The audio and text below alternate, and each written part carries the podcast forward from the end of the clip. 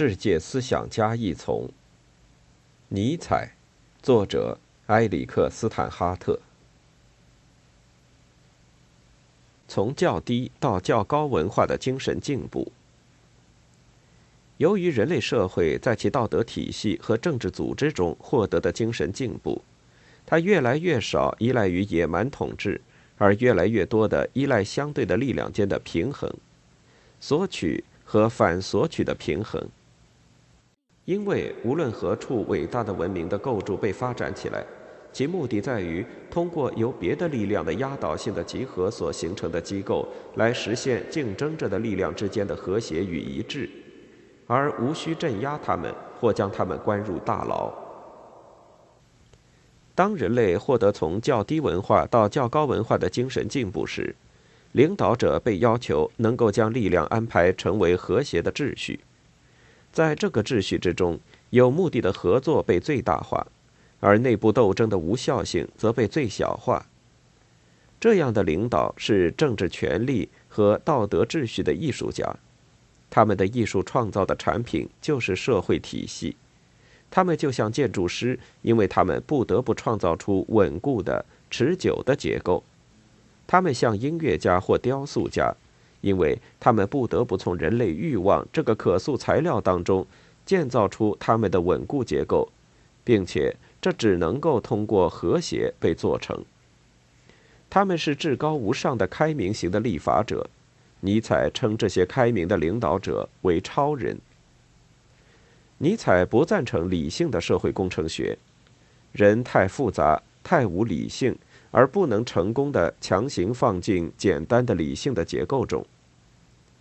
与他的达尔文主义的看法相一致，尼采提倡社会实验主义，自然选择会从失败中整理出成功。十九世纪是一个进行了伟大社会实验的世纪，怀着关于人们应该如何生活在一起的新颖理念的男人和女人，建立起了很多乌托邦社群。当然，为了有社会经验，就必定要有实验者。那些能够想出社会组织新形式者，和那些愿意尝试照着那种新形式生活者，用进化论的术语来表示。就是为了物种的进步，必须有偏离和变异。试验者们是例外的个体，他们的生活样式不同于群体的同质化的生活样式。他们是尝试者，他们是精神的先锋。但尼采担心，社会正在开始变得如此彻底的类似畜群，以致它会扑灭有着不同生活方式的任何人。结果是，实验者们将会消失。自由精神和被束缚的精神。古代社会以明确而野蛮的主人制和奴隶制的形式为特征，在希腊人和罗马人当中，这些开始变得更文明、更精致、更细微。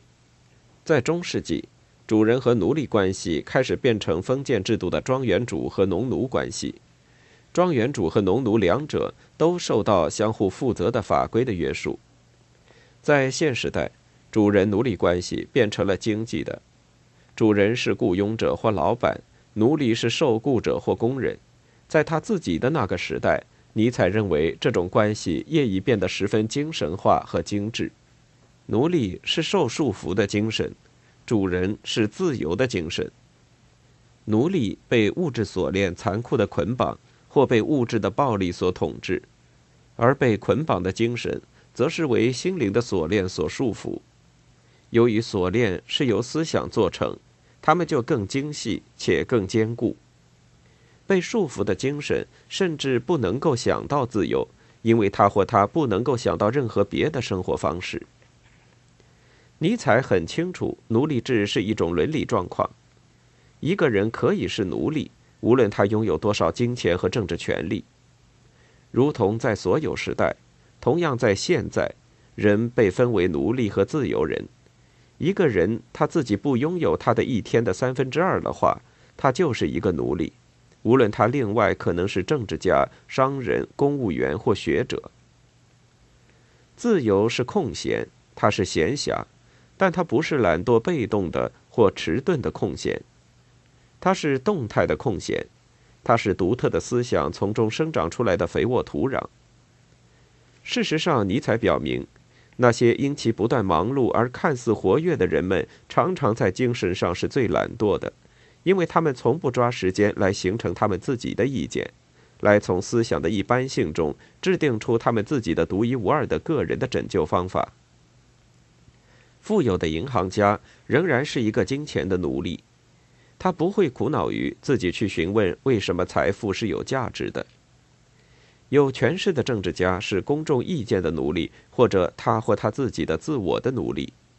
他不会苦恼于自己去询问为什么这样的诠释是有价值的。诸如此类的，就是活跃者的懒惰。精神的束缚是观念的和习惯性的。在一个人的性格之中，深深的用壕沟防护起来的持久不变的习性是精神的束缚。精神的束缚是束缚于习俗、人、制度和技术。例如，精神束缚是那些将我们捆绑于一种职业、一家公司或一桩买卖、一个配偶或家庭、金钱或地位、政党或意识形态、一个宗教教派、饮食、瘾、疾病。属于自己的或社会传统的过去、日常惯例和公众意见的束缚等等。如果到这样的程度，一个人认为一个人不得不为一家公司做一份全职工作，一个人不得不在郊外有一座房子，一个人不得不是一个消费者，一个人不得不拥有一个核心家庭，一个人不得不拥有一辆小汽车，不存在着工作生活。在社会上活动的别的方式，那么这个人是一个精神上的奴隶。尼采的论点是：存在着别的方式，必然存在着别的方式。根本说来，自由精神独特的思考，不驯服于群体习俗。自由精神是愿意冒险者，是不畏惧失败者。要生存下来，自由精神需要非凡的机智和更新的力量。因为一个自由精神在危险的生活着，自由精神试验不同的生活方式，自由精神不愿拘泥于常规，而是不止息的和动态的。自由精神有短暂的习性，自由精神在于他或他的每日常规实验中，总是为高贵而奋斗，那即是最大化他或他的创造性潜能。自由精神试验他或他的生命的所有方面。总是为他或他的独一无二的健康的最佳状况而奋斗。现代性的问题在于，奴隶拥有一切权利，主人却没有权利。它是群体对个体的完全的胜利。那些命令者，那些通过为人类创造新价值和新的可能性来领导的命令者是缺乏的。顺从的群体本能被最好的继承。并且以牺牲命令的艺术为代价。如果我们想象一下这种本能一旦进展到其最终的过渡，到那时，那些命令者和独立者会最终完全短少。尼采认为，现代社会十分接近于对任何变异的或越轨的事物的彻底压制。他把邪恶界定为从规范偏离出来。对于现代社会，每个月出正轨者皆是乖谬者，而所有乖谬者都必须被拉平。顺从是残忍的被强加的。超人，尼采把有战斗力的自由精神称为超人。超人是尼采把古典哲学的智慧人或圣哲的概念现代化的方法。他是柏拉图的哲学王。亚里士多德的伟大灵魂的人和斯多亚与伊比鸠鲁的圣哲的精致化。超人有很多不同的表象，时常并且从不同的透视出发。超人表现为一位先知，或者一位祭司，或者一位暴君。超人如尼采所表述，是在善与恶的彼岸的，即是说，超人是超越了奴隶道德和看待生活的奴性方式的。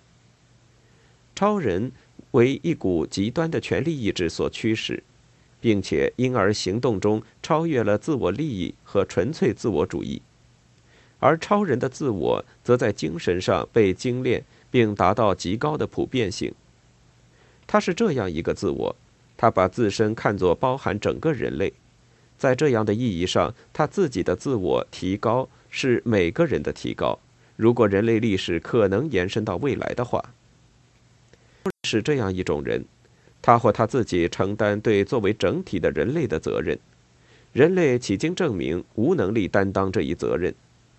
尼采认为这多半是真实的，因为我们认为存在一位为我们负责任的上帝，因而我们不烦恼于自己为我们自己或为我们的种的未来承担责任。超人的道德是成熟的个体道德，它是纯粹自立的，但那个自我是整个人类物种的整个自我。超人具有最高度的自我控制和自我调整，超人的自我主宰使之有充分能力对全人类担负责任。要理解超人，我们需要讨论功利主义。超人是一种超级功利主义的代理人。尼采常常表明反对功利主义。功利主义把有用看作最高价值，某物只要它增进幸福，在痛苦最小而快乐最大的意义上就是有用的。因此，功利主义者引入了最大幸福原则：某事物导向最长时间中最大数量的人的最大幸福，在这种程度上，某事物就是好的。尼采反对功利的理由是。它通常被还原为奴性的群体功利，对群体在此时此地有用的，就是有用的，仅仅为着这个群体在此时此地的生存，而不是为着人性的进步。幸福是最小痛苦和最大快乐的观念，是酒鬼或嗜毒者看待幸福的方式，一种昏呆的或麻醉的迷糊状态。在这种状态中，真实的感觉被一种模糊的和迷幻的高峰状态所麻痹和代替。尼采蔑视这种幸福观念。超人是一个超功利主义者，因为他或他不在最小痛苦和最大快乐的奴性的意义上来诠释幸福，而乌宁把幸福作为功能上的杰出，作为最佳工作状况。作为全部的人类可能性的最大的实现来诠释。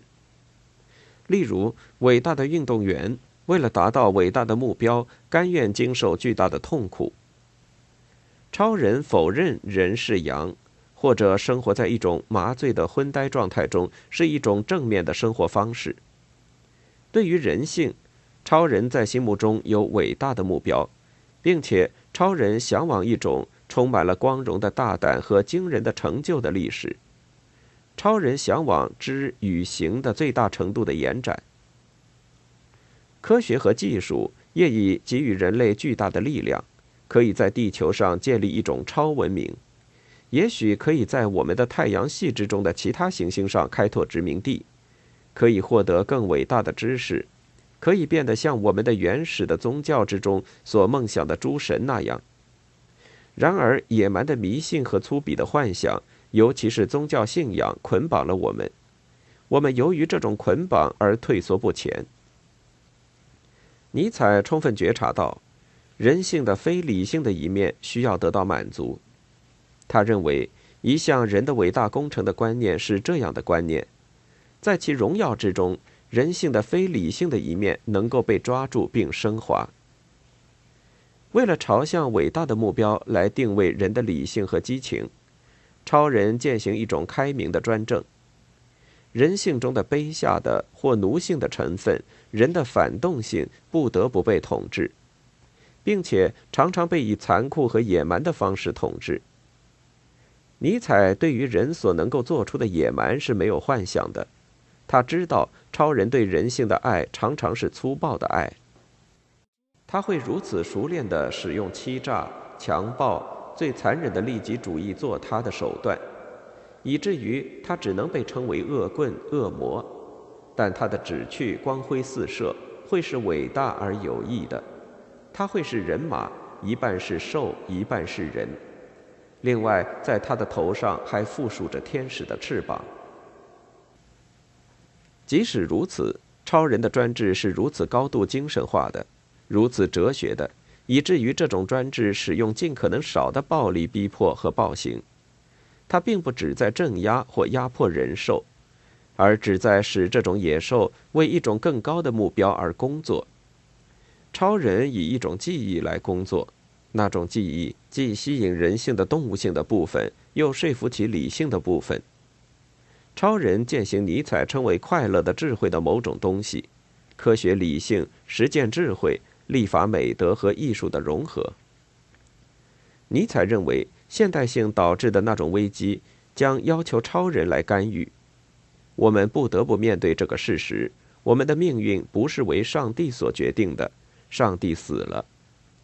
我们需要在这颗行星上，在这个宇宙之中保全我们的未来。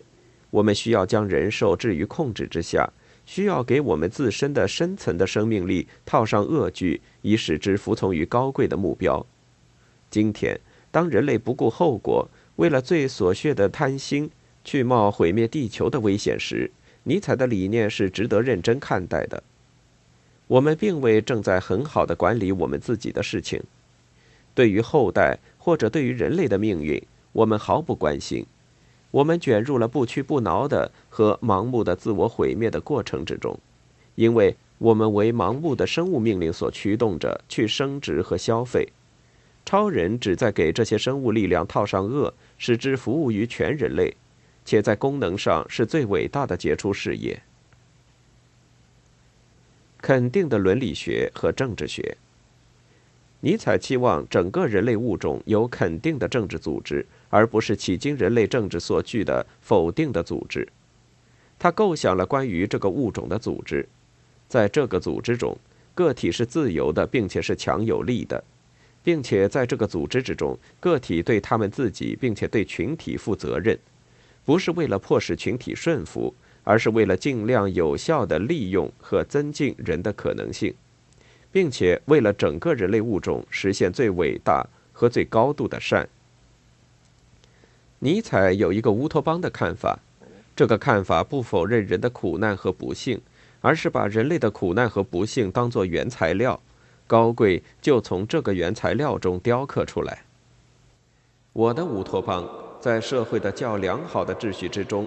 生活的重活和急物将被分配给经受痛苦最少者，那就是说，分配给最麻木无感觉者，并且从而一步步轮到对最高度的升华的痛苦种类的最敏感者。人类的痛苦和不幸能够变得有意义，如果人类作为一个整体从事于一个伟大的工程，这个工程当被所有人肯定。尼采设想的那个世界和肯定生命的政治组织的目标是，为人在最长久的时间内机能上的卓绝，那就是他的贵族政治，由最杰出者为最杰出的目的统治。我们仍然需要决定什么是最好的，但尼采认为，我们只有通过自己去试验，才能够决定什么是最好的，不是盲目或迷信的，不是根据野蛮的意识形态。而是自觉的和科学的决定什么是最好的。